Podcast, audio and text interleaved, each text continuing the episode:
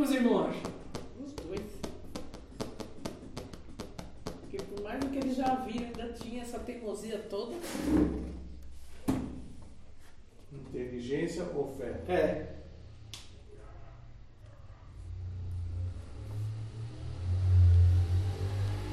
Eu acho que é um pouco de cada, porque eles tiveram Eu acho que experiência no, no nível maior faltou inteligência. Mas a falta de inteligência ela te leva também à falta de fé. emuna. Ela te conduz à falta de emuna. Guarda a inteligência, nós vamos falar sobre a inteligência daqui a pouco. Mas vamos falar um pouquinho da falta de fé. Né?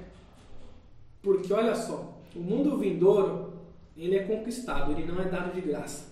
Primeira, primeira lição que nós tiramos dessa paraxá. Primeira lição que nós tiramos dessa paraxá. O Eterno não vai te dar um Alan Rabá de mão beijada. Logo esse conceito ensinado nas nações que a salvação é 100% pela graça, ela já cai por terra. É óbvio que nós não somos merecedores no nível pleno da coisa, né? Plenamente nós não merecemos, mas nós precisamos, nem que seja um tiquinho, fazer por onde.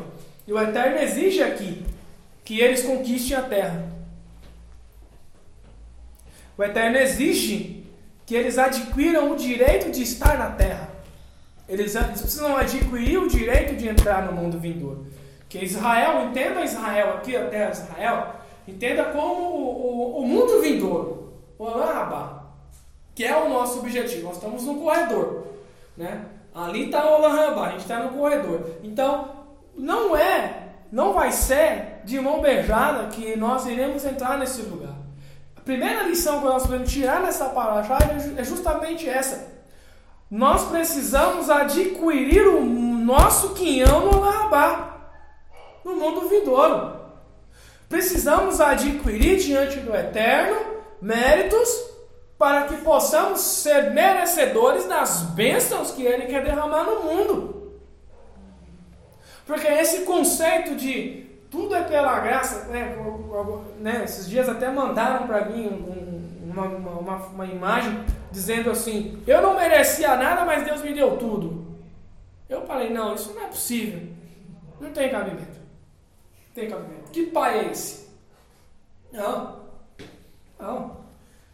A, a, a ordem geral das coisas é: o filho merece, o pai dá. O filho estuda, o pai ó, vai lá o filho começa a aprontar, qual que é o, qual que é o, o ideal do, do pai? É castigar, ó, meu irmão, você está no caminho Sim. errado, disciplinar, eu preciso te corrigir. Ah, mas eu. Então, você vai ter que, pra você fazer isso, você vai ter que merecer. Você precisa merecer o, o videogame, precisa merecer o celular, precisa merecer a faculdade, precisa merecer o arroz, o feijão, a conta de água e luz que o pai paga, precisa merecer a roupa, o chinelo, a calça que o pai e a mãe compram. Você precisa merecer. Nem que seja um pouquinho.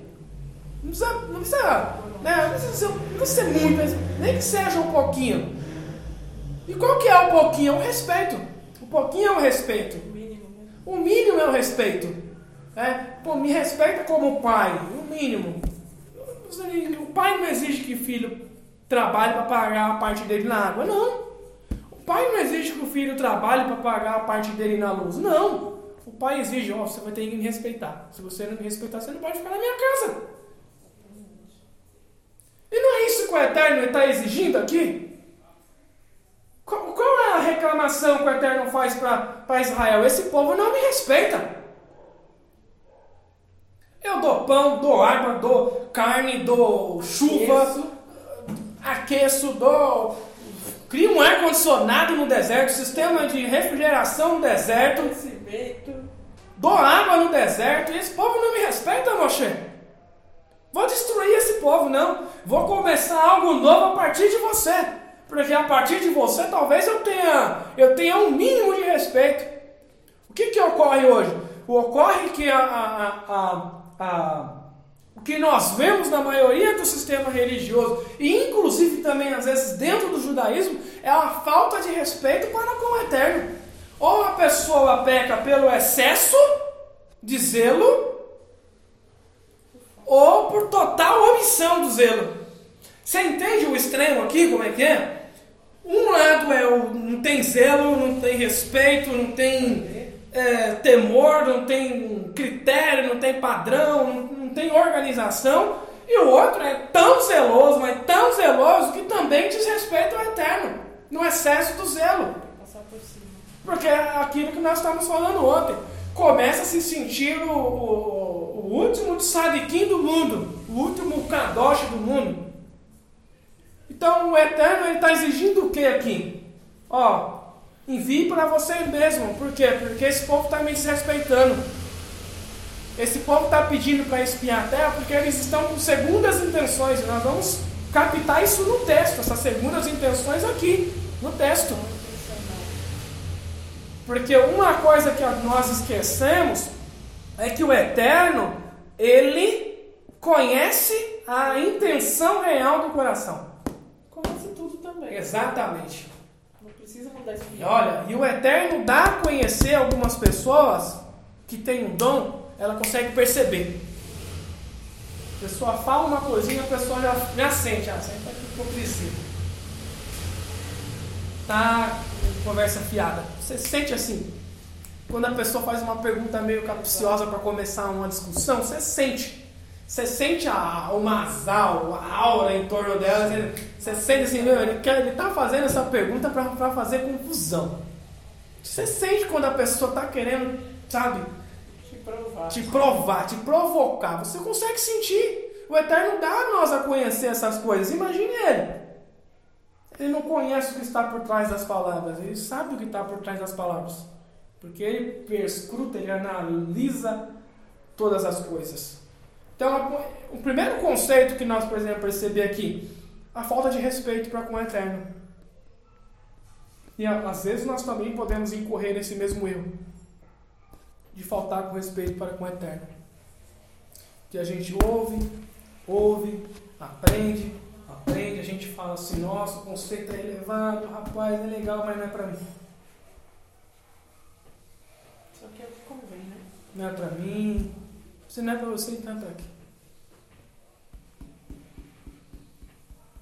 E é justamente essa dificuldade de acessar o Olam Rabá que faz com que as pessoas queiram voltar para o sistema religioso anterior. Infelizmente. Porque ela cria essa, essa imagem de que, nossa, é impossível, impossível, ah, não, não dá, não tem como. muito trabalho, Não, né? não tem. Então lá, lá é melhor, porque lá eu escuto aquilo que me agrada. Entendeu? Venha como estás, não se preocupa não. Vai vindo. Não é? Lá é mais suave, lá é mais tranquilo. Lá, lá, lá não exige tanto assim a minha. Não exige, não exige tanta inteligência. Não precisa pensar. Para servir o Eterno precisa ser inteligente. Esse povo aqui faltou inteligência. Faltou inteligência para exercer a emuná. Entendeu? Qual que é o problema? Esse povo teve falta de fé ou de inteligência? Esse povo faltou, não teve inteligência para exercer a emuná, porque os olhos deles viram coisas, os olhos deles viram coisas que a mente não conseguia compreender, mas aconteceu. Como é que o cara joga um punhado de areia para um ar e esse punhado de areia vira piolho? É. Não tem como. Não dá para conceber uma, uma, uma coisa dessa. Como é que cai do céu gelo e fogo? E queima lá o Egito todinho. Como? Como é Gelo isso? e fogo. Gelo e fogo. Sabia que a Saraiva no Egito foi gelo e fogo? Eu pensava que era só gelo. Não, gelo e Gelo fogo. O, fo o fo caiu o gelo, a pedra de gelo, e dentro da pedra de gelo, fogo. Como isso? O povo viu isso. Na nossa cabeça, assim, Pontaria da lógica na total. nossa cabeça, e fala, não, isso é loucura. Mas, mas é loucura se você ouvir falar. Agora, se você É, como será que é alucinação? Mas será que é um- é, talvez uma pessoa pode ter dito, não, acho que eu estou alucinando. Aí a outra vem, a Luana, fala, Pete, você viu, tá chovendo gelo e fogo lá fora. Aí eu falo, não, com certeza ela deve estar alucinada também. Aí a irmã vem, irmão, irmão, tá chovendo gelo e fogo. Eu falo, não, pera aí. Aí o Eduardo já vem, aí, mas tá todo mundo doido nessa congregação? Aí já não é mais uma questão de, de, de, de, de alucinação. Aí você percebe que é, algo que aconteceu de fato, que se apresentou de fato para você. Você tem provas concretas disso. Então faltou para o povo usar inteligência. Mas nós vamos daqui a pouco entender por que, que esse povo não teve inteligência. Por que, que no momento em que foi exigido deles a inteligência, eles não conseguiram acessar? Está tá no texto. Eles não conseguiram acessar. Né? Então, quer dizer, começa a vir as dificuldades, elas começam a entender. Primeiro, a primeira coisa que a pessoa vem Techuvá, ela, ela, ela, a primeira coisa que ela entende é, cara, é muita obrigação. Eu tenho muita obrigação aqui. Tenho muita obrigação. Exato. É difícil, é complicado.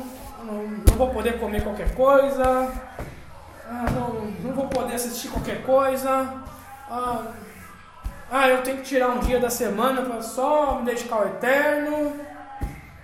A pessoa ela, ela percebe que não é um, um, o país da Alice, né? Alice nos Países das Maravilhas, que é ensinado pelas nações. Que ela tem deveres, ela vai ter todas as garrotas do mundo, todas as bênçãos, ela vai ter acesso. Mas junto vem os deveres. Aí o que, que ela faz? Ela volta para o Egito. Ela deseja voltar para o Egito. E isso acontece. Né? Aí o que, que é o Egito? A palavra Egito em hebraico é Mitzrayim, que significa lugar de estreitamento.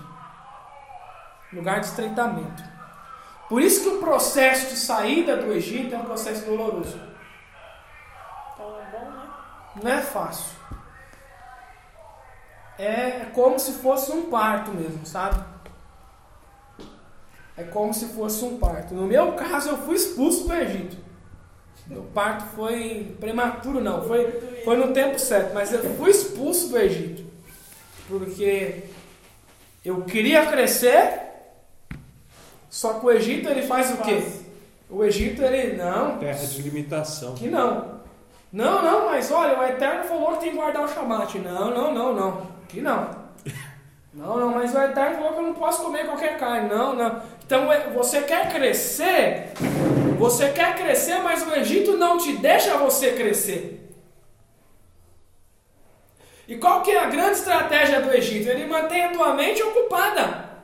Ele não quer que você tenha tempo de pensar. Qual que foi a primeira, a primeira atitude do faraó quando Moshe foi lá conversar com ele? Ele falou, não, esse povo está desocupado. Se eles estão tendo tempo de, tempo de pensar em fazer festa para o vosso Deus, com certeza é porque vocês estão desocupados. Ele está com ocupação em você. Por quê? Porque o Egito não quer que você cresça, não quer que você evolua. E as pessoas se sujeitam, se submetem a esse sistema. Tanto dentro da, da, da, da religião secular predominante no Ocidente, como também dentro de sistemas religiosos pseudo-judaicos. Eles prendem a pessoa dentro de uma bola e falam, não, você tem que viver aqui, cara. Você tem que viver aqui, ó. É igual uma abelha, né? Você pum, pum, vira o copo, prende a abelha. Qualquer sistema que nos impeça de crescer é comparado ao Egito.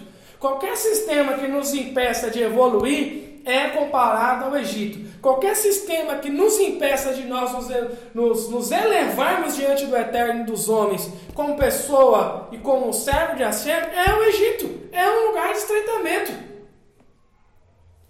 Isso é fato. Porque o Egito vai dizer para você até onde você tem que ir. E não foi isso que o faraó falou, não, pode ir, mas as crianças ficam. O Egito ele te libera, mas ele, mas ele te libera, ele vai te liberar com uma condição. Ele vai te liberar mantendo, mas você vai ter sempre um ponto de conexão que te vai te levar para o Egito. Ó, vai, mas seu filho fica. Não, tudo bem. Os filhos podem ir, mas o gado, o gado, os animais ficam. Quer dizer, eu vou comer o que no deserto? Eu vou sacrificar o que? Não foi isso a discussão toda? Então o Egito ele quer impedir que Israel se eleve. Então, que, que ocorre? A pessoa vem para Techuvá, ela escuta as palavras do sábio, ela se aquece na fogueira da sabedoria de Israel, do povo judeu, e a alma dela se liberta por causa da verdade. Machia disse o quê? Conhecereis a verdade, e a verdade vos libertará. Sua alma ela começa a se libertar das amarras. Oh, estou livre! O que, que o Egito faz? Fala, não, não posso. Não posso te deixar livre. E as pessoas se sujeitam a esse sistema. Então, lá no, livro de Shemot, capítulo 14, tem tudo a ver com essa paraxá. Vou falar, nós estamos voltando aqui para contextualizar. Lá no livro de Shemot, capítulo 14 e 13, o Moshe fala de quatro tipos de acampamentos que existem dentro de uma comunidade, de um ajuntamento. Quatro tipos de acampamentos que estão presentes dentro de um ajuntamento de pessoas. E está assim no texto, Êxodo capítulo 14, versículo 13. Disse Moshe ao povo: Não temais, ficai e vede a salvação do Eterno. Porque os egípcios que vocês veem veres hoje não tornarão a vê-los mais.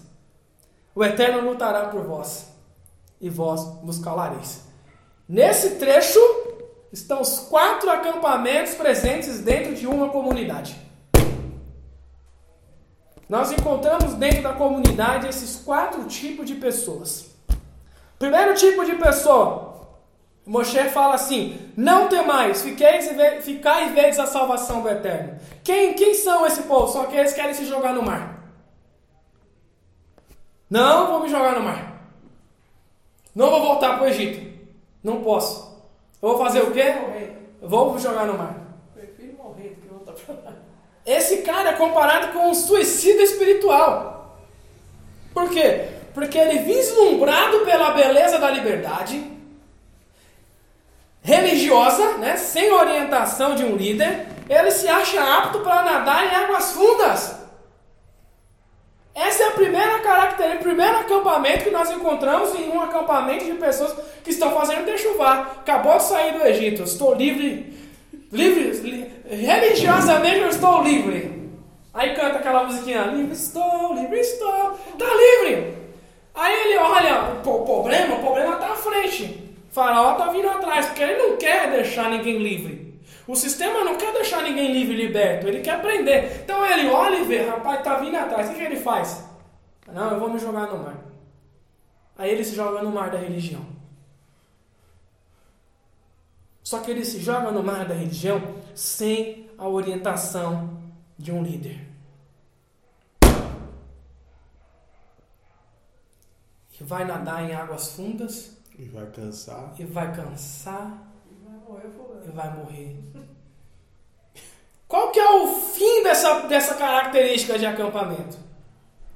Essa pessoa nega o Machia. Fatalmente. Porque mergulhou em águas fundas, sem orientação. Ele se achou, não, eu sou livre. Eu não preciso de você me ensinar. Não, agora eu saí do sistema, meu irmão. Eu sou um teólogo. Eu não. Tá louco? Eu vou sentar para aprender? Não, você não. Você estudou o quê? Não, eu não estudei, mas eu estou há. Quantos anos de Techuvá? Oito. Estou há oito anos de Techuvá. Não, você estudou teologia? Não, não estudei. Você tá, mas eu estudo judaísmo há oito anos. Não, não vou me submeter ao que você tem para me ensinar. Aí se joga em águas profundas. Porque ele se acha apto. Ele pensa assim, não, o meu intelecto vai eu vou conseguir nadar, eu vou conseguir mergulhar nessa água profunda do judaísmo, da religião judaica, eu vou conseguir mergulhar e vou sair leso. Não sai, por quê? Porque sem orientação, sem orientação, ela vai se afundar e vai negar o Mashiach. Vai negar a porta que conecta ele com Israel. Vai negar a porta que liga ele aos mandamentos vai negar, vai negar a porta que faz com que ele seja enxertado na, na videira. Por quê? Porque a liberdade religiosa que nós experimentamos quando saímos desses sistemas religiosos é algo sobrenatural. Você não podia ler o livro de Hanok porque era pecado. Não, é apócrifo. não pode ler apócrifo. Primeira coisa que eu fiz foi, eu vou ler todos os apócrifos que eu tenho direito. Foi ou não foi? Fui ler todos os apócrifos, li Bartolomeu, li a carta de Nicodemos, li Enoque, li, li todos os... Porque a liberdade religiosa causa essa, essa coisa, não, agora eu estou livre, cara, agora nem tem faraó que mande em mim, não tem, eu não quero voltar para lá, eu prefiro morrer do que voltar para lá. Aí você quer mergulhar em águas profundas sem orientação. Então o que, que eu fiz? Experiência minha. E é inter... só, só, só falar. interromper, mas é interessante Entendi, esse, esse paralelo que você está fazendo, porque essa pessoa que vai se jogar no mar, ela tem uma característica muito interessante. Ela não ouve o libertador, ela não ouve o, o- Não. o- ela não ouve o Moshe. O novo líder.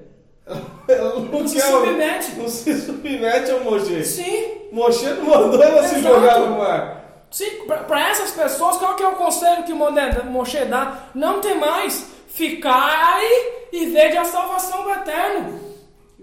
Permanece. Permanece, fica firme. Segue as orientações do teu líder. Né? Então, a- olha só, o comando dele aí é fica. Sim, Fica e veja, não é. você pular. Sim, sim. Então você entende aí o primeiro conceito, a questão da fé e da inteligência? é? Se você tem, é uma pessoa extremamente intelectual, se você é uma pessoa extremamente intelectual, você conhece tudo de cor salteado, é um cara extremamente eclético, você sabe sobre todas as coisas, mas você não tem emuná, você vai se jogar no mar, você não vai querer ouvir o ignorante do Moshe, que não sabe nem falar direito. Não, esse cara não sabe nem falar direito, é um tolo. Aí você vai querer se jogar no mar, porque a inteligência traz esse sentimento de arrogância. Você, opa, pera aí. tudo, eu não preciso de nada. Não, não, pergunta pra mim que eu sei. Eu sei. Então, a, a inteligência sem a emuná te traz, te traz esse nível de arrogância. Você tem essas pessoas presentes no, no acampamento de Techuvá. Se joga no... Quer se jogar no mar. O segundo é os que desejam voltar. Os que desejam voltar para o Egito. Não teve esse povo? Não, vamos voltar para lá. Vamos voltar, né? Qual é a característica? Essas pessoas ficam na carral, mas elas estão sempre pensando no sistema anterior. E está sempre buscando fazer ponte, entendeu? É. Para melhorar o sistema, entendeu? Então, por exemplo, ela chega aqui e fala assim, não, mas espera aí. Eu não quero Sidur. Toca a Aline Barros, velho. Fica mais fácil. Toca a Aline Barros, que quando eu toco a Aline Barros eu sinto a presença de Deus. Eu choro. Quer voltar. Tá fazendo ponte. Ela não saiu do Egito ainda. O corpo dela não tá no Egito, mas a alma dela tá lá. E o, Moshe faz o quê? Para essa pessoa, o que, que ele fala dentro desse versículo? Porque os egípcios que vocês verão, vedes hoje, não tornarão mais a vê-los. Fica tranquilo. Esquece, você é livre agora. Hashem te libertou. Segunda característica, ela quer voltar. Porque ela olha e olha, o- olha o mar, olha o judaísmo é o mar, a Torá é comparada com o mar, né? Ela olha o mar, ela vê, uau, Que mar. é demais pra mim. É demais pra mim. Vou voltar. Aí volta pro sistema anterior. Quer voltar. Ou quer ficar fazendo ponte. Quer casar. Quer misturar o ensino de que do chá com o ensino trefar. Impuro. Quer misturar um ensino puro com impuro. Aí fica conectando, tentando, tentando de alguma forma, exato, fica de alguma forma ou de outra tentando dizer assim, não, mas se a gente fizer assim, Jeitinho, se a gente fizer dessa forma aqui é mais bonitinho, jeitinho. né? Dá um jeitinho. Não, mas, ó, é o seguinte, lá também tem profeta lá. Lá também tem profeta lá, porque o Eterno tem um plano, né? o Eterno tem um plano com eles. Né? Não, mas lá, lá. O que, e o que, que Moshe está falando aqui para eles aqui? Olha, os egípcios vocês não vão tornar mais a vê-los. Por quê? Porque é o seguinte, a partir do momento que você está livre. Corta todos os vínculos que você tem com o Egito, com Edom. É para cortar geral. A tua linguagem não vai ser edomita, ou a tua roupa não vai ser edomita, a tua postura não vai ser edomita, não vai ser mais egípcia. Você tem que fazer chuvar. Você não vai pensar mais como Edom, você não vai mais agir como Edom, você não vai falar mais como Edom, você não vai fazer ponte com o ensino de Edom, porque nada que tem em Edom serve para carral do eterno. Nada que tem no Egito serve para carral do eterno. Nem o ensinamento, nem as músicas, nem as condutas, nem a postura, nada, nada serve para carral do eterno. O eterno fala o que para Israel? Não se preocupe, eu vou levantar dentre os vossos irmãos profetas para falar com vocês. Não precisamos buscar profecia e ensinamento em lugar nenhum que não seja dentro da casa de Israel. Fato. Porque o ensino fora da casa de Israel é um ensino promíscuo. O ensino fora da casa de Israel é um ensino impuro. O ensino fora da casa de Israel é um ensino misto e o Eterno abomina a mistura. Não pode misturar lã com, com linho. Não pode misturar carne com leite. Não pode misturar semente dentro de um campo. O Eterno abomina a mistura. Então a pessoa, eu não estou meio em ter chuva. Não, eu estou meio em ter chuva. Ou você está. Tem que decidir. Você está diante do mar, cara. Tem uma decisão. Terceiro tipo de pessoas que nós encontramos na Carral é os que querem lutar. Eles querem lutar. Vamos apanhar em água, não foi isso que eles falaram na beira do mar? Vamos juntar aqui o garfo, a faca e vamos lutar contra o Egito. Vamos lutar contra o Egito. Qual que é a característica dessas pessoas? Elas ficam na Carral buscando, buscando é, é, buscando ferramentas, argumentos. Pra converter os outros pra. Aí lá, ó, tudo errado, vocês são tudo não, não, vocês são tudo idólatra, tudo pagão, pará, então, ele, ele escuta aqui e faz guerra lá, escuta aqui e faz guerra lá. Entende? Tô mentindo, não existe isso Esse na é, claro, isso é o que mais existe. É o que mais existe. Existe! Ele se, enche de informação aqui. Olha, é, Inácio, Inácio, né? Anota. Ah, o Marcião. Opa. Ah, é, olha que maravilha. Aí vai lá na igreja e tá, tá, e acha que tá fazendo um favor para Hashem. Pelo amor de Deus. Querido, não é isso. Não. Não é fazer guerra religiosa, é fazer guerra contra o sistema, contra o Egito. Aí não sai de lá, mas fica lá fazendo guerra. Ah, tá errado, tá errado, tá errado, tá errado. Não vai viver no Egito, não vai sobreviver, não vai se criar. Porque o Egito é um lugar de estreitamento. Tanto que uma das mitzvot dentro do 613 é que o, Israel, o judeu, o israelita, ele não pode voltar para o Egito. Um judeu, pela lei judaica, ele não pode ter residência no Egito. Até hoje. Entendeu? Sim. É uma das mitzvot, você não pode voltar para o Egito. Sim. Ou seja, se você não pode voltar, o que, que você quer ficar fazendo guerra no Egito? Pra quê? Você tá com vontade de, de alguma coisa de lá. É, porque na verdade existe uma certa ânsia de entender assim, não, pô, eu conheci a verdade, cara, então, não, meus irmãos precisam conhecer a verdade. Também não adianta. Eu, no começo, eu comecei uma guerra. Quando eu comecei a estudar, eu comecei uma guerra com tudo quanto era cristão. Porque você tem aquele ímpeto assim, uau, opa, não, não, cara, não, você precisa entender, essa aqui é a verdade, cara. Não, não, você está vivendo na mentira, você está vivendo na mentira. Não, isso aqui que é a verdade. O Eterno não quer isso. Quem tem que se libertar, o Eterno vai dar um jeito e vai libertar. Não é isso que está lá na, na Midrash que Machia conta? Dois caras morreram, um rico e um pobre. Um mendigo e um rico, né? Na, na, na, parábola do rico e do Lázaro. Aí um foi para o Arrabá lá, para o de Chamote, e o outro foi lá pro Guerrinom. Aí ele pegou e falou, pô, tudo isso aqui que os profetas falaram é verdade. Vivia uma vida regalada, desobedeceu o Eterno, aí ele pega e fala para Abraão, Abraão, deixa eu voltar lá e contar para meus parentes, que isso aqui tudo é verdade, tudo que está na Torá é verdade. O que, que Abraão fala para ele na, na, parábola né, que Machinha conta? Então assim, não, ele já tem os profetas e os... E, os, e a Torá, ele já tem a lei e os profetas.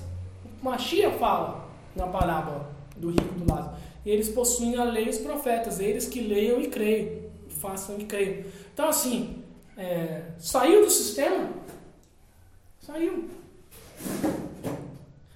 E a pessoa, ela, ela, ela adquire a informação, essa, essa, essa, esse terceiro acampamento aqui tem uma característica. Ele adquire a informação não é para se elevar. E não é para fazer com que as outras pessoas se elevem também. Ele adquire informação para ferir. Sim. Pra ferir. Você sente assim o, o, o, a característica da pessoa, ela quer, ela quer ferir, ela quer ofender, ela quer machucar. Né? Quer mostrar que sabe tudo. Quer mostrar que sabe tudo. Aí mal sabe ele que ele está subindo, dando de braçada no degrau da, da arrogância. E aí o Eterno faz o quê?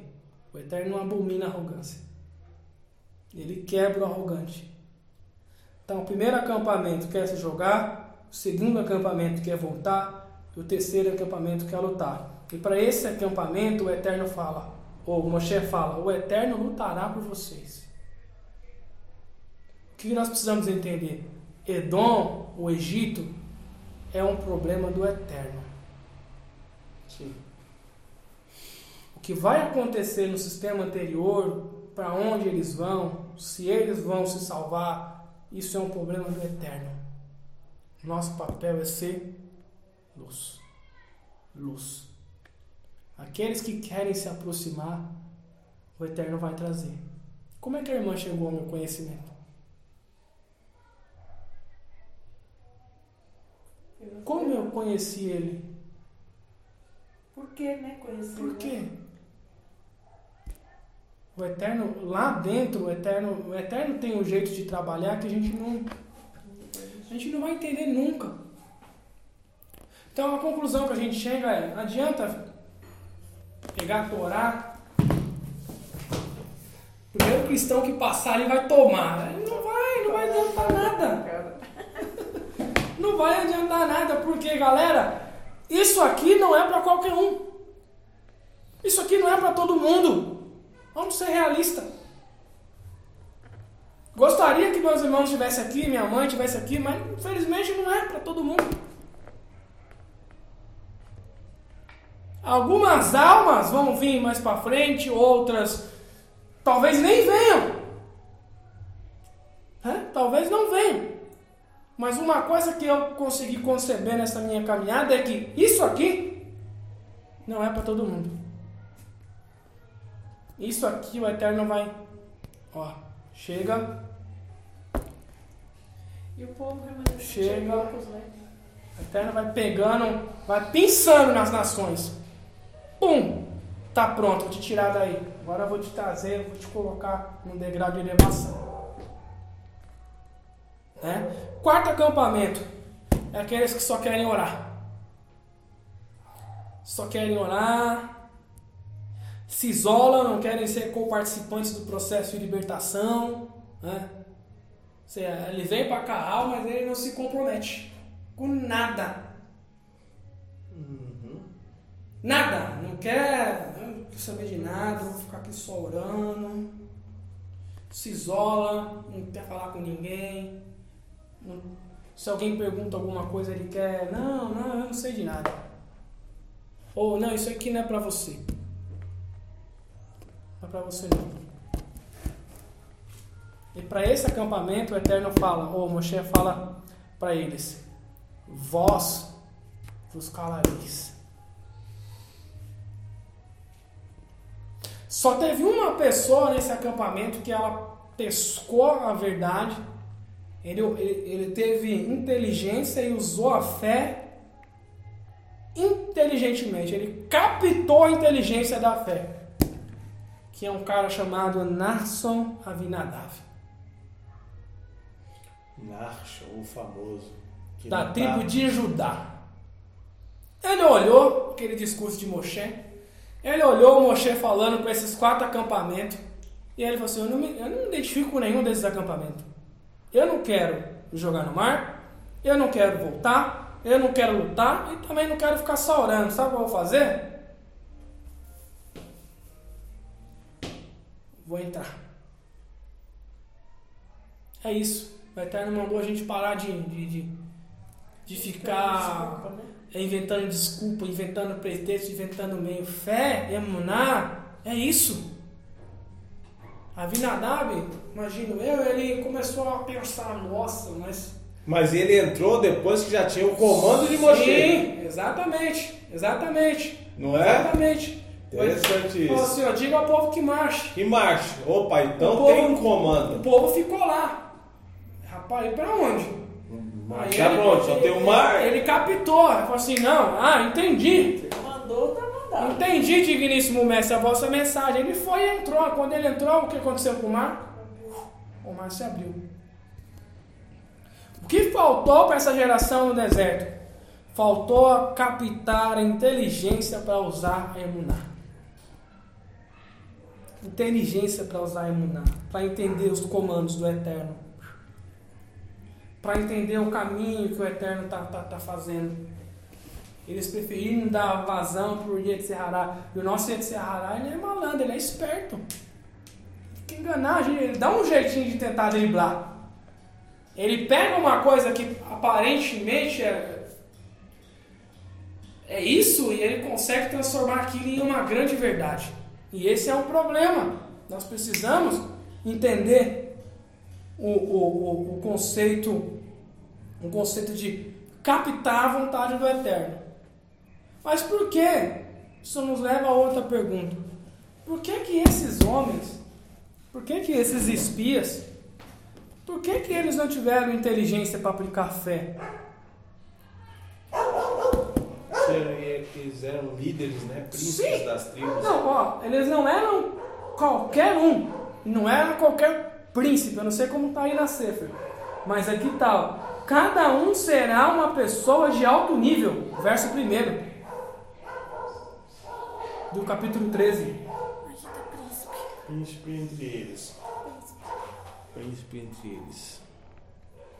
É isso? Envia um homem para, por cada tribo, cada um será uma pessoa de alto nível. Príncipe entre eles. Olha só. Aqui está dizendo assim que esses caras não eram, eles eram pessoas que tinham uma certa elevação. Não foram escolhidos à toa, né? Sim, os 12 eram pessoas de alto nível dentro da, da, da casa de Israel. Aí a pergunta, por que que é? Por que que eles não? Só um adendo. O que é um príncipe? Filho do rei. É filho do rei. É. O mínimo que se espera de um, de um príncipe é que ele saiba a vontade do pai, do, do rei. Que ele conheça, Que ele atua como que representante. ele atue como representante do rei. É o que se espera de um príncipe. Sim, Perfeito? perfeito. Todo meu. Agora vamos lá. Duas cabeças pensam melhor que uma? Sim. Tecnicamente, sim. Então, o que faltava nos dez espias? Foco, né? Né, Logicamente, a gente fala, pô, duas cabeças pensam melhor que nós. Tínhamos 12 ali. 12. Tínhamos 12 cabeças. Mas Não, 10 pessoas não é igual. isso? Vamos lá, capítulo 14, verso 4.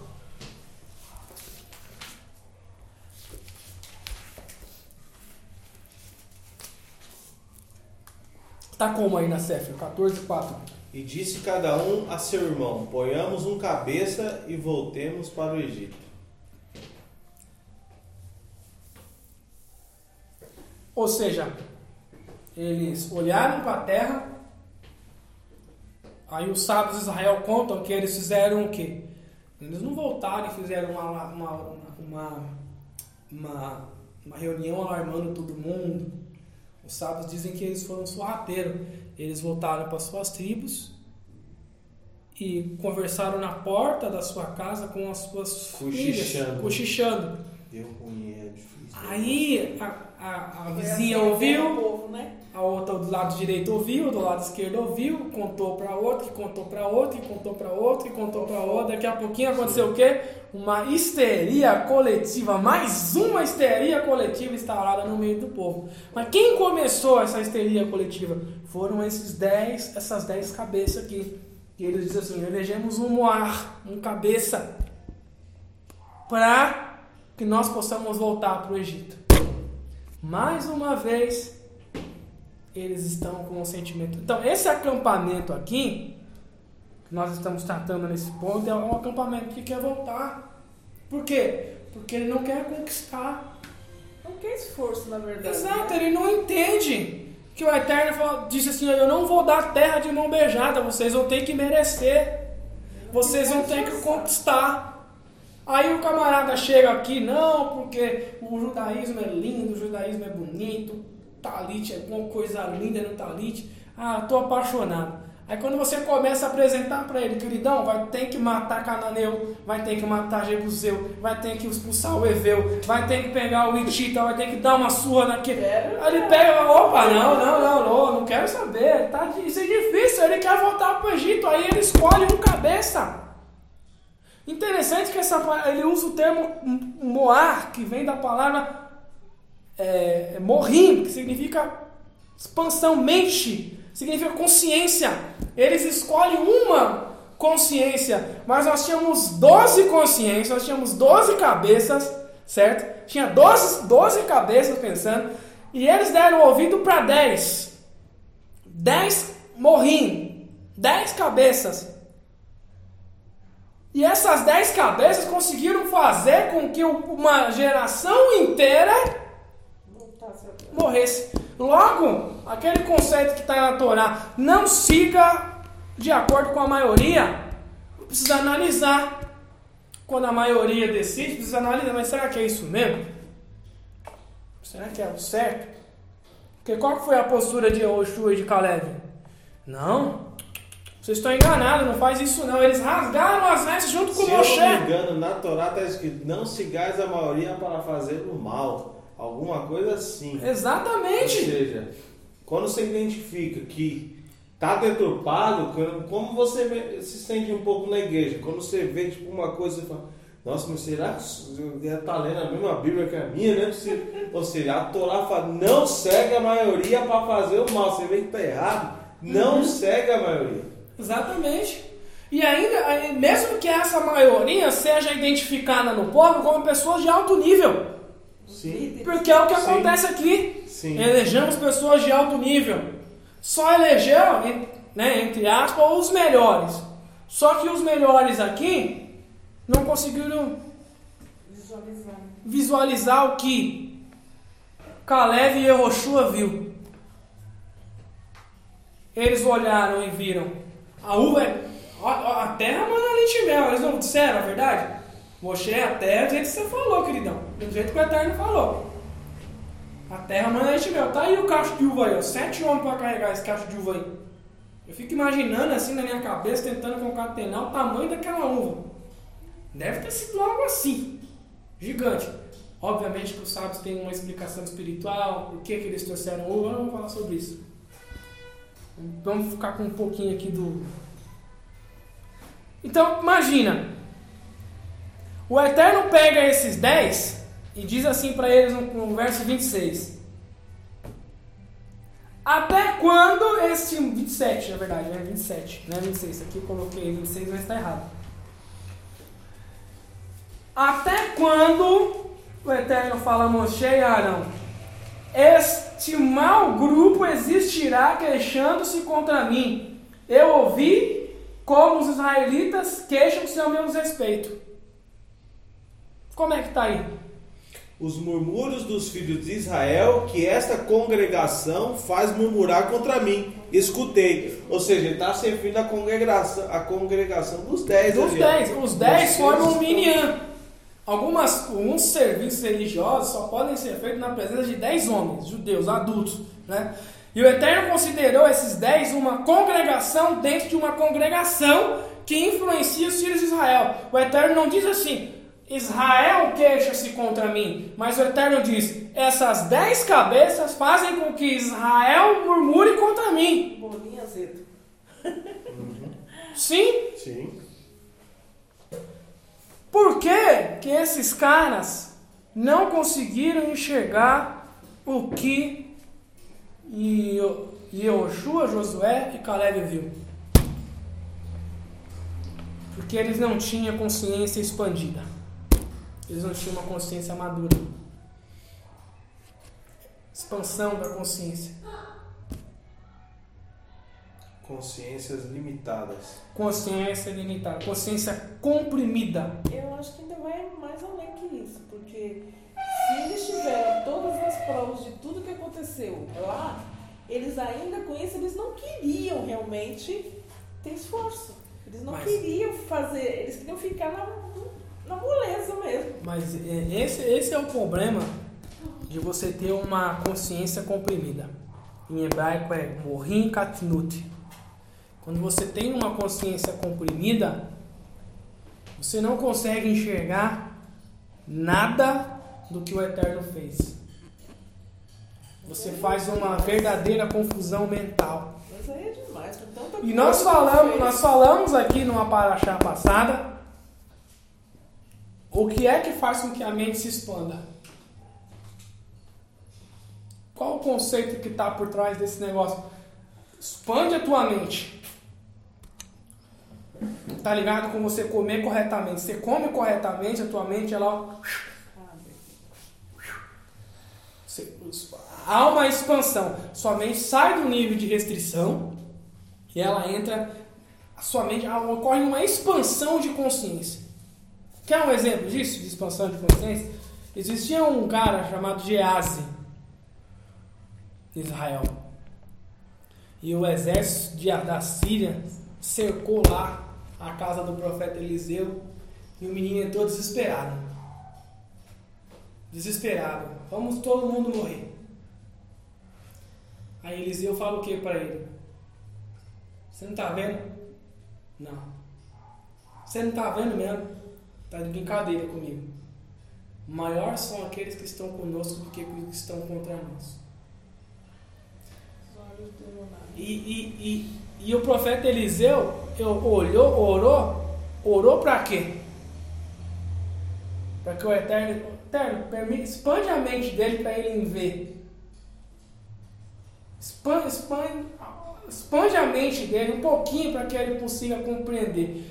Quando uma- o, o- o profeta orou, o que, que Geazi viu? Carruagens e carros de fogo cercando e era uma miríade gigante favor de Israel. Por quê? Porque a pessoa que tem a mente restrita, tem um, ela sofre de morrer em Katnut, ela sofre de, de consciência comprimida, ela não consegue enxergar o eterno por trás das coisas. Ela só consegue ver Enxergar a coisa. problema. A situação. Ela só Exatamente. enxerga a situação, só enxerga a pessoa, ela só enxerga, ela não sabe, ela não consegue enxergar o que está por trás daquilo. Exato. E eles viram que a terra que o Eterno prometeu para eles existia. Que eles saíram do Egito com uma ideia vaga. Qual que era? O que, que o Eterno fez para eles lá? Ó, eu tô dando um cheque em branco para essa geração aí. Eles saíram com cheque em branco. Para ir depositar em algum lugar. Só que esse lugar existe. E esse lugar é tudo que o Eterno falou por meio de Moshe. Realmente, a terra mana leite e mel. Mas eles focaram no quê? Quer ver um detalhe que a, que a, que a expansão, que a, que a constrição de mente traz? Olha só. Vamos ler o 13.3 nesse texto. 13.33. Olha o que a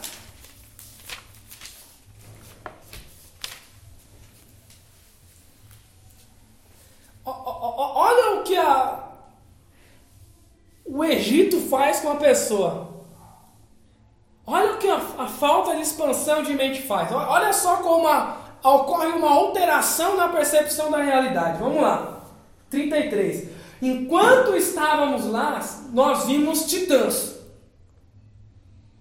Aí deve estar gigante, né? Gigante, Sim. Eles eram os filhos dos gigantes que descendiam dos titãs originais. Nós nos sentíamos como minúsculos gafanhotos, isto é, tudo que éramos aos seus olhos. Entenda que em nenhum momento eles conversaram com os gigantes. Sim? Sim. Eles perguntaram para os gigantes: o que, que vocês pensam de nós? O gigante, o gigante falou assim: não, eu penso que você é um gafanhoto. Não. Porque o gigante falou isso para Davi. Ele só olhou o gigante. É, o, o- o gigante falou, o, como é que é o nome do gigante que Davi matou? Golias. Golias falou para Davi, peraí, os caras mandaram um cachorro ir lutar comigo? O gigante falou para Davi, o gigante expressou o que ele via de Davi. Só que nesse caso aqui, eles... Eles Deduziram. Deduziram, Supuseram. mas, mas foi uma suposição que, que é, é, uma, uma, é uma confusão na percepção da realidade. Eles não entenderam, eles, eles, a constrição de mente, a restrição de mente, a imaturidade na caminhada com o Eterno foi tão, foi tão evidente que eles olharam e falaram assim, nós nos sentimos como gafanhoto. Peraí, nós estamos falando dos caras que tinham alto nível no povo. Eles eram filho do rei. Gente, Não seria também o, medo que não. acabou com a, com a Não. deles? Porque ficaram com tanto medo, com tanto medo que eles não quiseram nem Não. Não é medo. Vou dizer pra você porque não é medo. Não é medo porque o que o Eterno fez no Egito é coisa grande. O Eterno pegou a maior, a nação mais poderosa do mundo. E o Eterno fez o quê? O Eterno humilhou, bateu, bateu, bateu de todo lado nessa nação. Não é medo. É o problema, Edu. O problema é a expansão da mente. O problema é não compreender, não entender a grandeza da, de quem eles representam. É Porque, do, né? porque se fosse medo, isso deveria ser nos 12. Sim. É. Porque dos 10 teve e os outros dois não, né? Dois olharam, olharam e falaram o quê? Pera aí, galera, vocês estão de brincadeira. Não, não, não, pera aí, vocês estão de brincadeira. O que Caleb falou? Vocês estão com medo deles? Meu irmão, nós vamos chegar lá e nós vamos rasgar eles no meio. Vamos arrebentar. O Caleb falou, tá aqui, Caleb, fala de Caleb aí. Esses gigantes, no original tá lá, esses gigantes são como um pão pra mim. São como um pão pra mim. O que, que, que é como um pão? Eu consigo partir ele com uma mão só. Olha, olha o que Caleb falou. Então, peraí, então não era medo. O problema era a mente. Quando você tem um- não tem uma expansão de mente, você tem uma alteração na percepção da realidade. A realidade para você, por mais que o Eterno se revele e apareça para você na nuvem de glória, aquilo para você não é nada, porque você não entendeu, você não sofreu uma elevação de consciência, você não expa- expandiu a tua consciência, e a expansão da consciência passa pela uma alimentação adequada. Por isso que o correio tinha que, ó, fazia parte do serviço do correio o quê? Queridão, come carne. Que ó, havia expansão de consciência. Não adianta. Nossa, mas o que eles desejaram aqui foi Olha só. aqui no 14, O que ele disse? Ele falou Oxalá que, tivesse morri, que tivéssemos morrido no Egito. Pois é. Uma, uma completa, Nossa. uma completa alteração da percepção da É a realidade. realidade. Por mais que a por mais que a Kadosh Baruhu demonstrou para eles ali todo o seu poder, toda a sua grandeza, a falta de expansão de mente fez com que eles não entendessem nada. Nada. Absolutamente nada. E também não seria que teria que mostrar isso para nós hoje também? Porque eles tinham que provar para nós também que teria esse tipo de gente no mundo também. Como assim? Por exemplo, aqui estamos lá, Caleb E Josué. E Josué. Vamos e acabou. Mas também mostra que a maioria às vezes está para te puxar para trás também. Sim, sim, sim. Mas, mas, mas o Eterno fala, fala sobre isso. O Eterno fala o que no, no livro de Terlim? Salmo 1. Você não pode parar por causa do conselho dos perversos. Foi o que Roshua, foi o que Roshua e Caleb fez. Assim, esses caras são perversos, nós não podemos parar por causa deles. O conselho deles para nós não, não importa, não serve. Vamos lá e vamos tomar a terra, porque o Eterno deu para nós. Esse é o conceito de você parar no conselho dos, dos perversos. O perverso vai falar para você, "Ó, você não pode se elevar. E nem sempre o perverso é aquela pessoa externa do seu povo. Povo, a maioria das vezes tá não é. dentro, exatamente. Ele está dentro e ele é identificado pelas pessoas como de alto nível. Gente, essa paraxá aqui ela é muito séria nesse contexto. Ela é muito séria, porque são pessoas de alto nível dentro da casa de Israel, do acampamento de Israel, que agiram como perverso e o povo seguiu o conselho, parou diante do conselho do perverso. O povo pra trás, né? Os Tsadikim, eles não quiseram ouvir os Tsadikim, que é Josué e Caleb. Não, esses aí não, são só dois. Mas eram os dois que tinham a percepção exata da realidade. Sabe qual é a percepção exata da realidade? O Eterno governa absolutamente tudo. O Eterno governa absolutamente tudo, absolutamente tudo, todos os aspectos da nossa vida, quer sejam bons ou quer sejam maus. E o Eterno quer que nós exerçamos domínio sobre isso. Quer um exemplo? O Machia estava no mar, lá no mar, na verdade ele foi orar e falou para os talmudineiros, ó, vão, que depois eu vou atrás de vocês. Aí eles pegaram o barco, no meio do mar, o que aconteceu? Tempestade. Uma tempestade grande, gigante. Na verdade, o Machinha dormiu no barco, né? Essa passagem ele dormiu no barco. Estou confundindo com aquela que ele andou sobre as águas. Mas também tem sentido, né? Mas vamos falar sobre essa. Então ele acordou com os meninos gritando, desesperados: Machia, vão morrer. Vão morrer, vão morrer, vão morrer. Que- Qual, que é, qual foi a palavra que o Machia falou? Homens de pequena consciência. Vocês têm uma consciência muito restrita. Vocês têm uma consciência muito pequena. Vocês têm pouco emunar. Vocês estão aqui. Vocês têm né? emunar. Nossa, vocês não têm fé que isso aqui é o Eterno que está fazendo. Vocês não conseguiram entender que essa tempestade aqui é o Eterno que está por trás dela. Eles não conseguem entender, conceber as coisas. O Imachia estava trabalhando na consciência dos seus talmidim. Se vocês tiverem mérito, vocês vão fazer isso aqui, ó, mar. Aquieta-te. Vento, para. Mas a nossa consciência é muito restrita para isso. Exatamente, nós precisamos buscar justamente esse nível, porque o Machia ele, ele, ele, ele deu uma ordem, ele falou assim: ó, se vocês crerem de fato em mim, vocês vão fazer as coisas maiores. Nós precisamos buscar esse nível de Andar consciência. Um, um morro andar de um lugar para o outro, né, mano? Exato, sair de um lugar para o outro. exato. O profeta Elias pediu autorização para o Eterno para fazer uma- um, um altar lá e, e cair fogo. Ele pediu autorização para o Eterno? Não. Gente, olha Até aqui. porque, até porque era proibido fazer altar fora de. Não era, tava proibido, né? Sim. Não podia fazer mais altar. É, que o lugar ali onde ele estava era pra sempre ter feito ali, mas depois que É. destruíram não pode fazer mais lugar A nenhum. percepção deles estava tão ruim, gente, tão ruim que o Eterno teve que intervir aqui, ó, porque ele, ele- a- o povo ia apedrejar eles. E pensou toda a congregação em apedre- apedrejá-los. Porém, a glória do Eterno apareceu na tenda da reunião e Ah, todos será os que a congregação está se referindo aos 10? Será? Então, Tipo assim, a liderança tipo, que devia ser elevada já pensou em Porque tipo, a- assim, se ele não se o Eterno não tivesse maioria, né?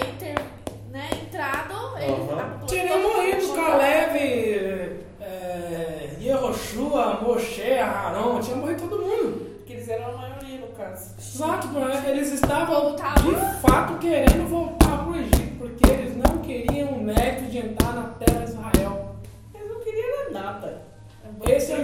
Então, esse- pra, pra nós, a lição que a gente tira pra nós aqui é: por mais elevado que a pessoa seja, por mais sábio que ela seja, mas se ela não te ajuda você a se elevar, se ela te puxa para baixo, se ela quer te limitar, ela é uma pessoa que tem uma restrição de consciência. Consciência baixa. Baixíssima. Né? Mas vamos falar, qual é a intenção deles? Nós, nós identificamos aqui já algumas perguntas. O que levou aquela geração que viu a nação mais poderosa do mundo a acreditar do eterno? Faltou inteligência para usar a fé. Por que, que essa geração morreu no deserto? Porque ela tinha problema, o problema deles era mente, eles tinham uma mente limitada. Eles tinham uma consciência restrita, constrita, né? E, e, e o outro ponto é a intenção. A intenção que eles tinham em espiar a terra não era uma intenção honesta. Infelizmente. Por isso que o Eterno fala nessa paraxá. Envia para vocês. É porque se eles realmente confiassem no Eterno, não precisava nem eles ir lá vigiar. Só falavam, vamos pronto, deu uma outra mandada. O problema não é espiar. Tá, espiar é uma estratégia. Tanto que Roshua fez isso no livro dele, Josué. Ele manda, manda dois espias, vai lá, vê como é que é lá, sonda as, as fragilidades, ver por onde a gente pode entrar, onde é que é o ponto de fraqueza. É uma estratégia, eles tinham que dominar a terra. Tinham que calcular é, como que ia ser Mas é, essa, essa geração foi uma geração nova. É uma geração totalmente nova, não sofreu a contaminação dessa má congregação. Entende? Essa geração já tinha uma mente da já. época de Yoshua, né? É, já tinha uma mente expandida. Os sábios falam que foi a geração mais elevada né? De todo o tempo da história de Israel foi a geração, essa geração, essa segunda geração no deserto. O problema não é espiar a terra, o problema é a intenção por trás dessa. O problema não era espiar a terra tendo como meio pelo qual se analisará todas as deficiências da mesma, pontos de fragilidade. Mas essa não era a intenção dele. Eles foram visando descobrir se gostariam de morar lá. Exemplo, né? Ah, eu irei, mas eu preciso saber se eu vou gostar de lá. Vou gostar, vou ter vou as coisas que eu tinha lá no Egito, vou ter que ter é. as coisas boas para comer lá. Lá no Egito eu tinha tudo fácil, vou ter que é. plantar para comer. Sim. vou ver se eu vou gostar de morar lá. Porque, meu, se eu não gostar, eu quero Egito. Vamos ver o que o meu coração diz, Exatamente. eu me sinto bem. Isso. Isso. Então, quer dizer, a intenção é um problema. Por isso que o Eterno teve que pegar essa geração e falar assim, não, essa geração não dá. Dilúvio neles. Essa geração não dá. Essa vai cair um por um no deserto. Só vai sobreviver as crianças, ele fala. Só as crianças até certa idade vai viver. Daí pra, para cima ninguém vai pisar nessa terra. Só Josué e Caleb. Porque neles eu encontrei um espírito diferente. O povo, primeiro também, foi vítima de uma grande campanha publicitária negativa, orquestrada pela má inclinação dos dez. O mundo da mentira vai bombardear a gente com a falsa impressão de que precisamos ter coisas para sermos alguém. Esses dez espias eles voltaram e voltaram com uma propaganda negativa da Terra. Mana leite e mel, verdade. O cacho de uva lá é três pessoas para carregar o cacho de uva, verdade. Mas. Tem uns gigantinhos lá. Porém. Contudo, entretanto. Contudo, no Nós vamos ter que se esforçar para ir para lá. A terra tem gigante. E os gigantes. Vai gigante é gigante. Então eles fizeram uma propaganda negativa. E nós também podemos ser alvo dessa propaganda negativa. Se nós não tomarmos cuidado. O judaísmo é bom, a Torá é boa, os mandamentos são elevados. Mas eu preciso ser rico para cumprir. Porém, contudo, no entanto, se eu não for rico, eu não consigo cumprir. Não é isso que as pessoas falam, Techuvá? É, mas a, a, a, a Torá também fala que difícil vai ser o, o, o rico passar numa, num fio de agulha. E aí? Pois é. Mas as pessoas não têm essa, essa me- me- mentalidade, não, mas É, judeu é ser rico para cumprir. Pera aí, os grandes, os homens mais elevados da, da, da terra de Israel, Então, eles eram pessoas tão simples. A Guimarães conta que Hilel, ele, ele era sapateiro. E naquele dia ele não conseguiu dinheiro para participar da aula do, do Rabino Shemaiah e Avtalion, que eram dois grandes museus da Casa de Israel, né? Aí ele não tinha dinheiro para pagar lá, aí ele subiu no telhado e ficou lá na clarabóia lá do telhado, com o ouvido na clarabóia, ouvindo tudo que Avtalion chamava, ouvindo o shiur né, dos caras, né?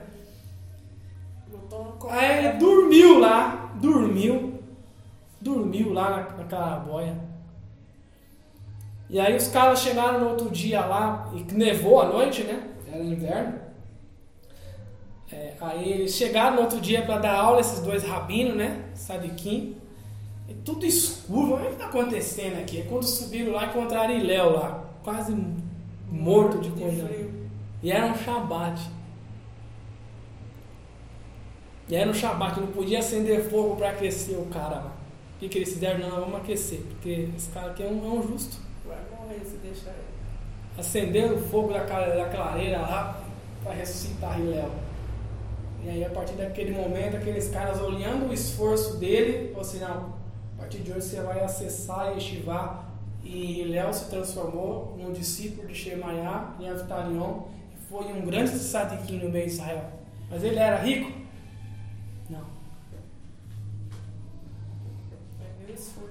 Essa propaganda de que não, para judeu é tudo rico, não sei o quê.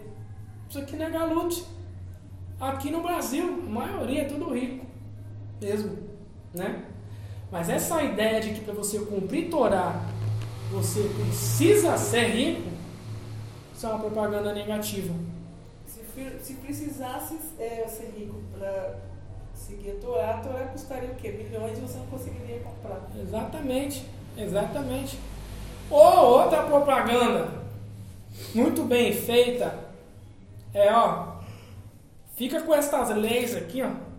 Só com as 10 para botar. Fica com essas aqui, só, só essas aqui tá bom. Até aqui você pode, pode vir daqui pra frente, aí eu não vou permitir você avançar.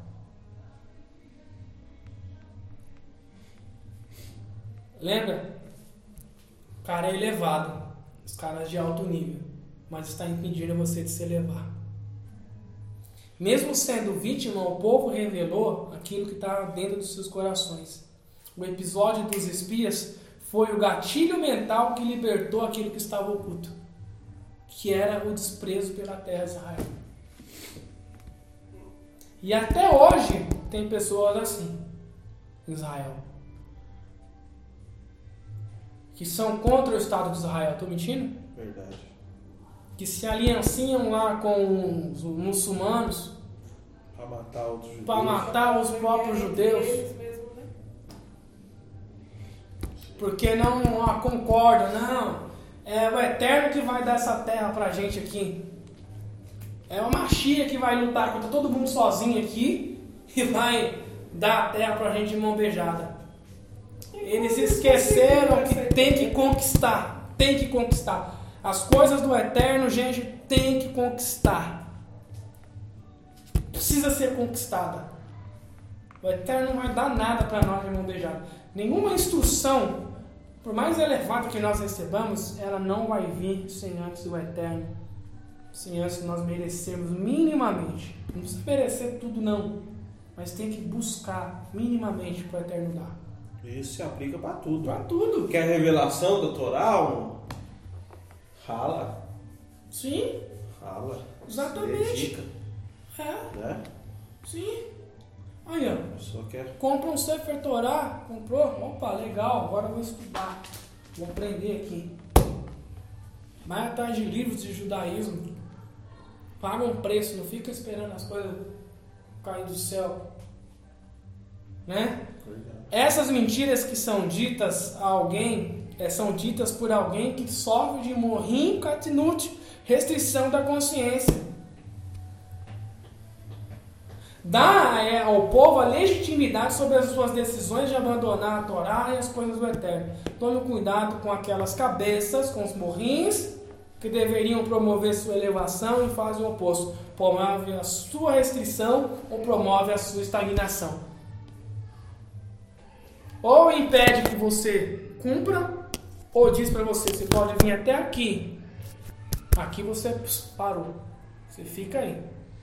Ou não quer que você cumpra e te põe pra fora. Exatamente. Exatamente. Sim.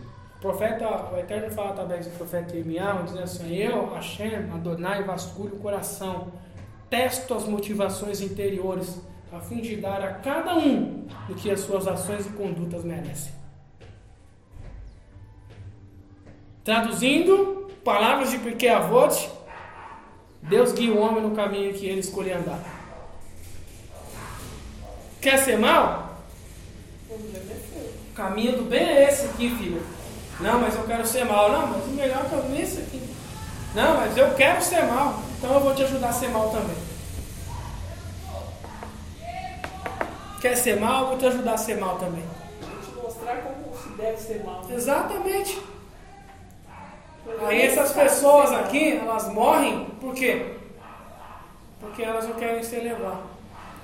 Ela não quer escolher o eterno. Ela quer fazer parte de um círculo social. Ela, ela quer tirar foto lá com os caras que são bacana. Ela quer ser contada com sei lá com quem. Falo, Mas ela não quer o eterno. bolinho azedo estraga os outros, né? Ela não quer o eterno, ela quer. tá ali. Ela compra a mentira. Compra a mentira, bonito. Mas não é porque ela está sendo enganada. Não, ninguém engana o eterno. Ninguém engana o eterno. As pessoas chegam na Techuvá, muitas chegam na Techuvá com a intenção de querer ser judeu e negar o Machia, ponto. Isso é ponto, fechado. Algumas pessoas vêm com essa intenção. Aí tem algumas coisas que disparam o gatilho. Ó. A Brit Hadashah é uma mentira. O Novo Testamento é mentira. A pessoa não diz assim, ó, tem algumas coisas no Novo Testamento que é complicada, mas se você pescar bem, você consegue achar a verdade nele. Não, ele fala o quê? Não, isso aí é tudo mentira, cara. Isso aí é tudo mentira. Yeshua é uma história. É? Mas como é que eu vou acreditar num judeu que. É, como é que eu vou acreditar num judeu que nega a Torá? Não. Isso são gatilhos mentais que disparam, que já está dentro do coração dela. Ela já vem para ter chuvar com a intenção, eu quero virar um judeu. Ela não quer o eterno, gente. Não quer o eterno, não quer se elevar. Ela quer ser judeu. A todo custo, né? A todo custo, pague o preço que, que tiver que pagar. E se, independente do que seja, até mesmo se rebaixar moralmente, Se rebaixa moralmente, intelectualmente é, e volta pro Egito, porque é um tipo de Egito. Os caras não vão deixar você se elevar. Ponto final. Não é mais o judaísmo do primeiro século. Não é mais o judaísmo que, que deu a oportunidade de Rabi Akiva se transformar no grande Sadik. Não é mais o judaísmo que aceitou Shemaiah e Avitalião, mesmo eles não sendo judeu, se elevar, chegar ao nível de Sadik. Não é mais. Mas a pessoa quer o quê? Ela quer porque quer. Aí ela pega a desculpa. Ah, mas olha, Hashem, você tem que entender. Né? Não dá pra acreditar na, na, na Brit Hadashah. Então eu vou, eu, vou, eu vou seguir pelo caminho da segurança. Vou virar judeu. Vou fazer Brit Milá, vou negar o Machia e nananã. Esquece uma coisa: o Eterno sonda o coração, o Eterno testa as motivações, está aqui no profeta Jeremias. Ele testa as motivações. O profeta não falou isso à toa, gente. O Eterno estava testando a motivação de, da casa de Israel por meio desses dez aqui. O que que o que que está na Torá? Olha só, eu vou levantar profetas para testar a imunidade de vocês para ver se vocês confiam em mim. Eu vou levantar um profeta, esse profeta vai dizer assim: sigamos outros deuses. Vamos fazer o que é mal. Eu vou testar, eu vou testar as motivações de vocês em me servir para saber quem é que vai seguir esses profetas ou quem vai confiar na minha palavra que eu dei na Torá. Então você não tem que ser judeu, você tem que ser Torá. Tem que servir o eterno. O judaísmo é um tronco, o judaísmo tradicional é um tronco, nós estamos enxergados nesse tronco. Precisamos respeitar esse tronco, aprender com esse tronco. Só que nós precisamos ouvi-los, precisamos aprender com eles, mas nós não podemos incorrer no erro deles. Porque a maioria que está aí não ama mais o eterno.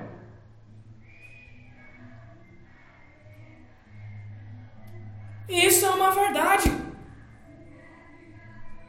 E o, e o Eterno pega essas pessoas que ele pesca lá do Egito, que ele tira do Egito e testa a motivação dessas pessoas.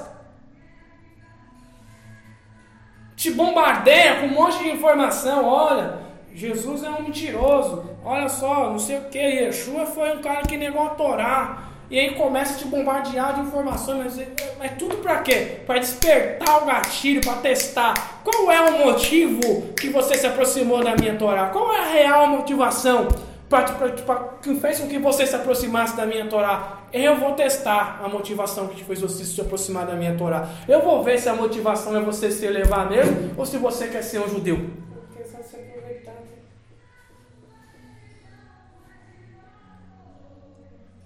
Isso é muito sério. Sim, pessoas que se vendem por. Uhum. Tá querendo status, ela aceita qualquer coisa. Sim, O Eterno mesmo disse que há pessoas que não se compram e não se vendem, né? Por qualquer coisa. Mas é uma, é uma, é uma techuvá que carece do que. Mas pô, vamos lá. Características específicas de pessoas que entram nessa, nessa vibe. São pessoas que não têm uma expansão de mente. Sim. Infelizmente. São pessoas que não buscam revelação, que não quer ter intimidade com a Eterna, quer ter intimidade com a letra. Estou mentindo? Verdade.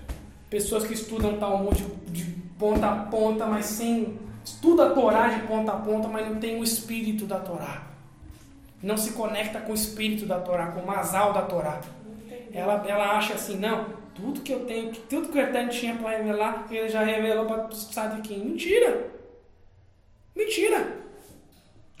O Eterno não para nunca. O Ruarakodash não para nunca. Ele é apresentado na, em Berejite como alguém que está em constante movimento. O Eterno não para nunca. Nunca vai parar. O Eterno não gosta de- do povo parado. Por isso que tinha um período, ó. Quando a nuvem parar, é o tempo de vocês pararem. Provavelmente é uma solenidade, ou é o Shabat, ou é uma festa. Vocês vão ter que parar e vão ter que fazer tudo. Mas geralmente o povo estava sempre andando. Uma prova, uma prova. Quando o povo estagnou, quando o povo estagnou, o que aconteceu? O povo negou a Torá. Aí o que, que o Eterno fez? Eu vou mover vocês, vou te mandar para Babilônia. Sim? Sim.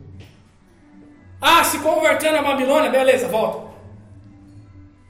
Vacilou de novo, agora vou mandar os assírios. Você vai lá pro cativeiro assírio. Fez techuvá, voltou, beleza. Transgrediu de novo, agora eu vou te mandar para Roma. Até vocês aprenderem, o Eterno não quer o povo parado. Por isso que o Eterno movimenta a casa de Israel. Ora está na Babilônia, ora está na Síria, ora está em Roma, ora está. Espalhou a casa de Israel. Por quê? Porque Israel não nasceu para ficar parado, estagnado. Israel precisa estar em constante movimento, em constante movimento, sudzópio, envolvimento com as coisas do Eterno. Buscando as coisas do Eterno, se conectando com o Eterno, com a verdade de Hashem. Essas pessoas negam o Machia, essas pessoas negam o eterno, porque negam o eterno por besteira, porque eles não têm comunhão, não querem ter intimidade com as coisas do eterno. Eles querem a letra. O status. O status quo. Uma coisa de, de, de dessa parte do movimento que você está falando, por exemplo, nós estamos estudando essa paraxá agora. O ano que vem você vai estudar a mesma paraxá e ela vai te trazer outras Outro. revelações. Com toda certeza, certeza absoluta. Eu tenho meu, desde o ano passado, dois anos que eu ministrando para achar. Não é a mesma. Bendito seja o eterno que a gente está numa ascendente, não numa descendente. Cada vez o eterno está levando a gente mais fundo. Porque o eterno é bom. Eu falei, ó, com pro meu irmão, qual que é o propósito do eterno para comigo? Eu falei, não, o eterno não tem propósito com ninguém. O propósito que o eterno tem com você é do tamanho do propósito que você tem com ele. Então a pergunta é, qual é o seu propósito com o eterno? Porque o eterno vai te conduzir de acordo com o teu propósito. Beleza? Agora a, a- a quarta pergunta, deixa eu ver. Terceira, né? É, a terceira pergunta, por que Yehoshua e Caleb tinham um espírito diferente? Qual é a história desses dois, gente? História desses dois. É a mente expandida que você disse. É, é uma mente expandida, mas tem uma- um detalhezinho extremamente profético. Extremamente profético. Olha só. Aqui na, na- no livro, no capítulo 13, né? No capítulo 13, eles vão, quando eles os dois se juntam. É, é uma das poucas vezes que você vê os irmãos e irmãs diferentes se unindo para um propósito só. É uma das poucas vezes, né? Um, o Efraim é a mãe é Raquel e Judá é Léa, porque o Caleb é da tribo de Judá, né? E, e, e o Yehoshua é da tribo de Efraim. Então são são poucas as vezes assim que você vê assim a- a- os, eles estão sempre brigando, né? Estavam sempre brigando ali entre eles ali, enfim. Mas de alguma forma ou de outra, nesse momento, eles se uniram e foram eles que introduziram Israel, toda a nação de Israel, no, na terra prometida. Isso é profético. Caleb e Yehoshua tiveram a inteligência espiritual para integrar, integrar as suas forças. Um não vivia bem sem a luz do outro. Esse, esse, esse é um contexto, porque os sábios vão dizer que Rahel ela é mais bonita, né? ela é mais bela, ela representa a matéria. Que a Torá se refere a Ra- Raquel como? Rahel como? Mos- é, Jacob se afeiçoou por Rahel, porque ela era bonita. E como é que a Torá se refere a Leia? Leia tinha olhos tenros, ternos, né? Tenros. Então, uma representava a materialidade e a outra representava a espiri- espiritualidade. Olha que coisa profunda. Uma representava a materialidade e outra a espiritualidade. Esse é o conceito dos filhos. Os filhos crescem com isso. Você pega Yosef. Yosef ele era um cara que equilibrou as duas forças. Judá era espiritual. Judá não queria saber de ir para o Egito. Vamos, vamos ficar aqui na nossa vidinha, tranquilo. Não, mas Yosef não. Foi vendido para o Egito. E no meio da materialidade do Egito ele conseguiu se sobressair. Por quê? Porque ele aprendeu, ele aprendeu a equilibrar. A equilibrar a materialidade, o fato de você estar no mundo e não e, e, e, e você se elevar dentro desse mundo. Você está no mundo, mas você consegue se elevar dentro desse mundo aqui. Você não se contamina. E os dois têm uma função profética no mundo. Por quê? As duas tribos têm uma história que conecta eles. No passado eles andaram juntos. Hoje eles estão separados. Mas lá no Olam Rabá, no futuro, elas estarão juntas de forma definitiva. Que o profeta fala o que lá em Ezequiel? Ezequiel? O profeta Eterno fala o que? Olha, pega a tábua, duas tabinhas, escreve numa Efraim, na outra você escreve vara, Judá. né? É. Duas, duas varas. E junta e profetiza. Profetiza, eles vão ficar assim, diz o Eterno. Ser uma vara Eles vão ser Só. uma vara só. na mão do Eterno. Mas qual que é o contexto que levou eles a se separarem tanto? Lá no livro de Eshaiah, capítulo 7, capi- capítulo 7, verso 5, está dizendo assim, o profeta Eshaiah está falando para Judá. Ah, só para contextualizar, vou, vou postar o estudo no grupo para vocês, vocês verem todo o contexto. O profeta fala assim, olha, Efraim tem conspirado contra você, Yehudá, dizendo, invadiremos, rasgá-lo-emos em partes, dividi-la-emos entre nós mesmos, e vamos nomear o filho de Tavel para que ele seja rei. Ou seja, por que que lá no passado eles estiveram juntos? E tiveram juntos ali, no- nesse contexto dessa paraxá, eles estiveram juntos de uma forma extremamente elevada. As duas forças materialidade e espiritualidade se uniram para conduzir a casa de Israel até o mundo vindouro, até a terra prometida. Isso é profético. Isso tem um contexto extremamente profético analisando.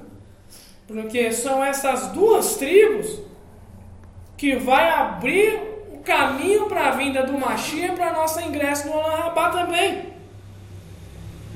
Só que onde é que está Efraim? Judá está lá, está elevado, sim, extremamente elevado. Judá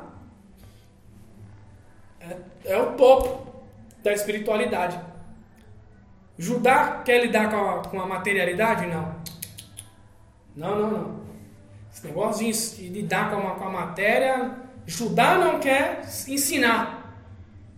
Judá não quer estar no meio do povo. Judá quer ficar separado.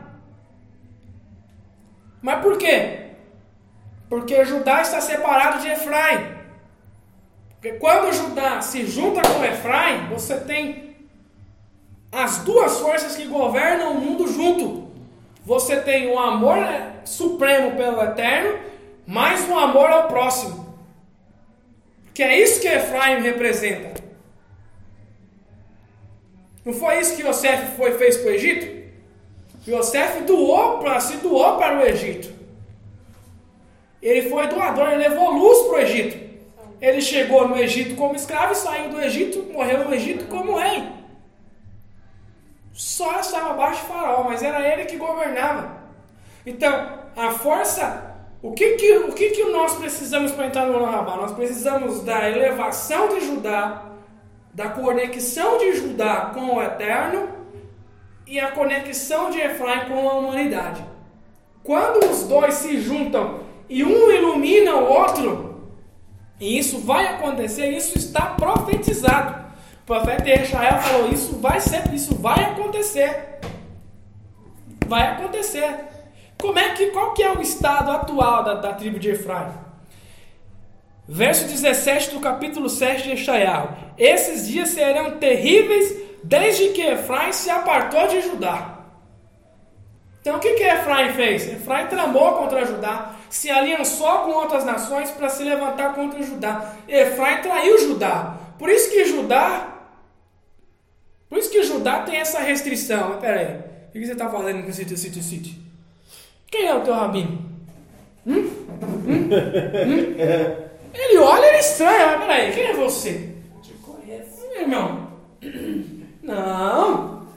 Não. Efraim, Judá fica perplexo. Ele olha e fala, "Mas será? Será que é Efraim? Será? Porque a casa de Israel passou a ser chamada de Efraim.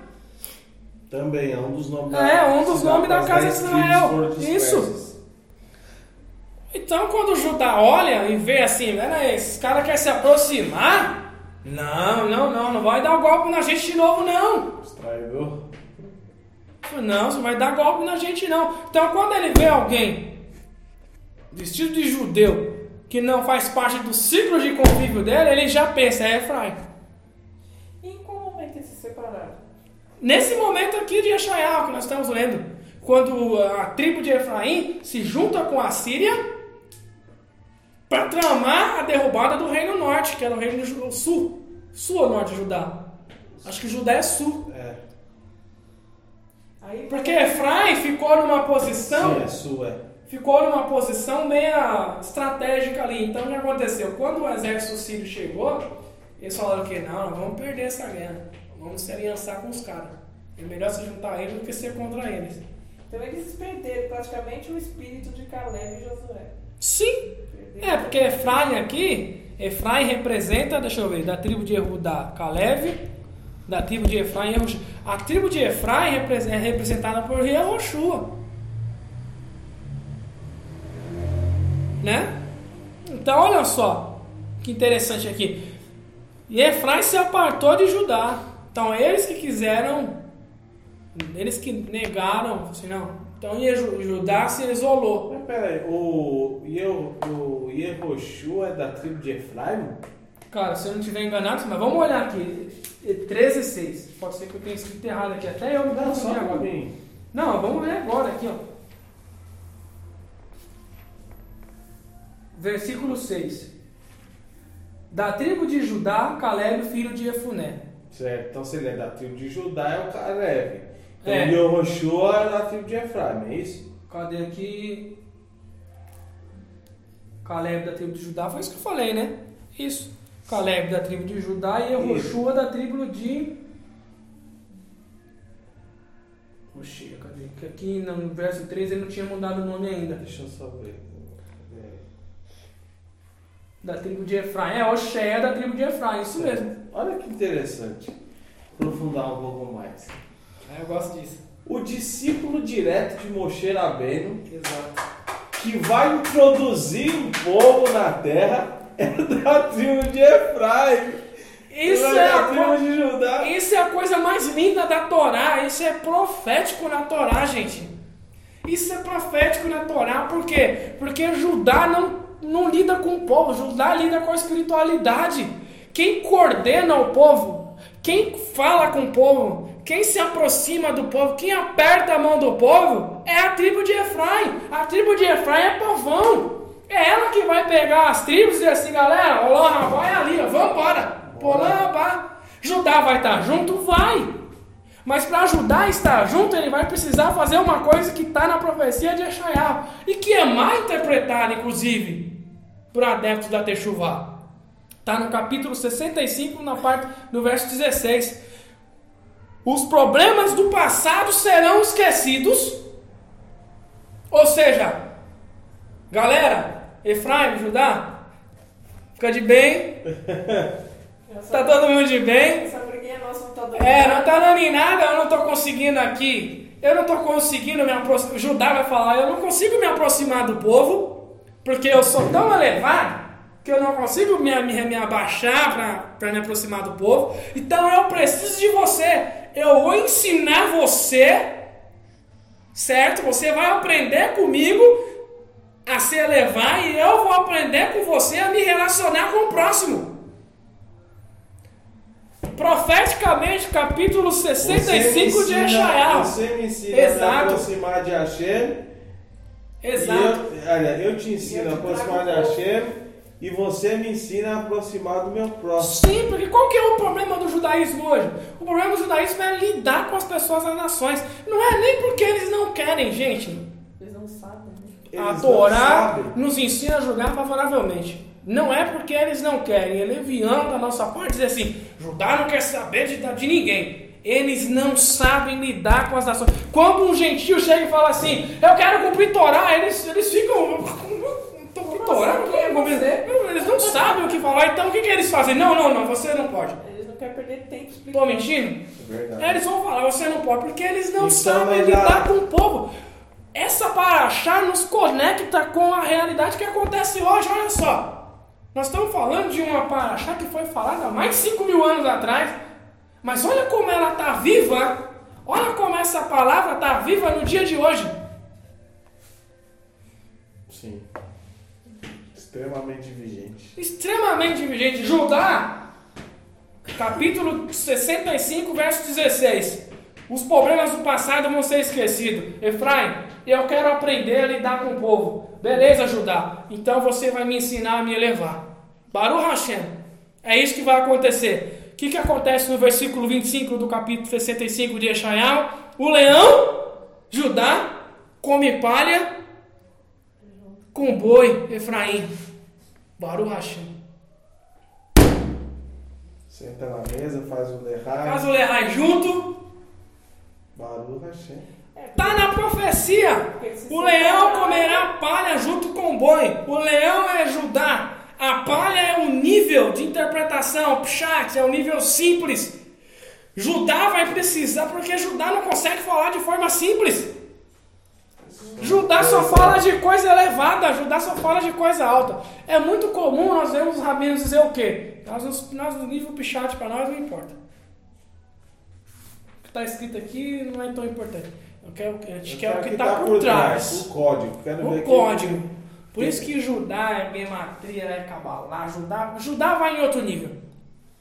Só que as nações não vão conseguir entender esse nível. Então eles vão precisar sentar com o Efraim e aprender o quê? Fichat. Por que, que um- uma, uma característica do Machia? Senta todo mundo aí na grama. E o Machia falava em qual nível? Simples. E o que, que Machia falava? Hashem, bendito seja o teu nome, porque o Senhor ocultou essas coisas dos elevados, mas revelou aos simples. Machia tratava em qual nível? Dos simples. Os grandes Sadiquim falavam com o povo em qual nível?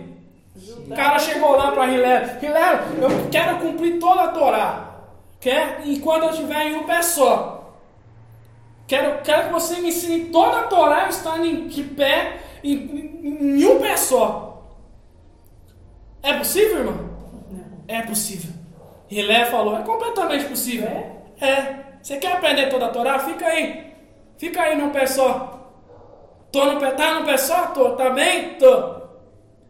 Ama o Eterno acima de todas as coisas e o teu próximo como a ti mesmo. O resto é comentário. Simples, simplicidade. Mostrar que tinha um monte de coisa pra fazer, sendo que com duas coisas eles faziam tudo. Simplesmente, exato. Mas Judá tem dificuldade de fazer isso hoje. Se você perguntar para Judá como é que eu guardo o Shabbat, ele vai assim, ah, tu quer mesmo saber? Então vem cá, senta aqui, papapá, o Shabbat é nível elevado, que o cálculo gemático, não sei o que, tum, tum, você vai ficar assim. Você fala, tá bom, Ah, para, meu irmão. tchau, fui embora. Meu irmão, Não quero saber mais. Deu ruim, não entendi nada. Ele falou um quilo, eu não entendi meia grama. Então, isso que nós vemos essa paraxá é profético. É a casa de Efraim, é a casa de Efraim que vai pegar o povão do lado do Machia e dizer, vamos entrar lá no Lanrabá. O Lanrabá é ali. Baruch Hashem. O Lanrabá é ali, é nosso. Isso está aqui, na Torá. Amém? Essa é a paraxá, que o Eterno possa abençoar-nos. Amém.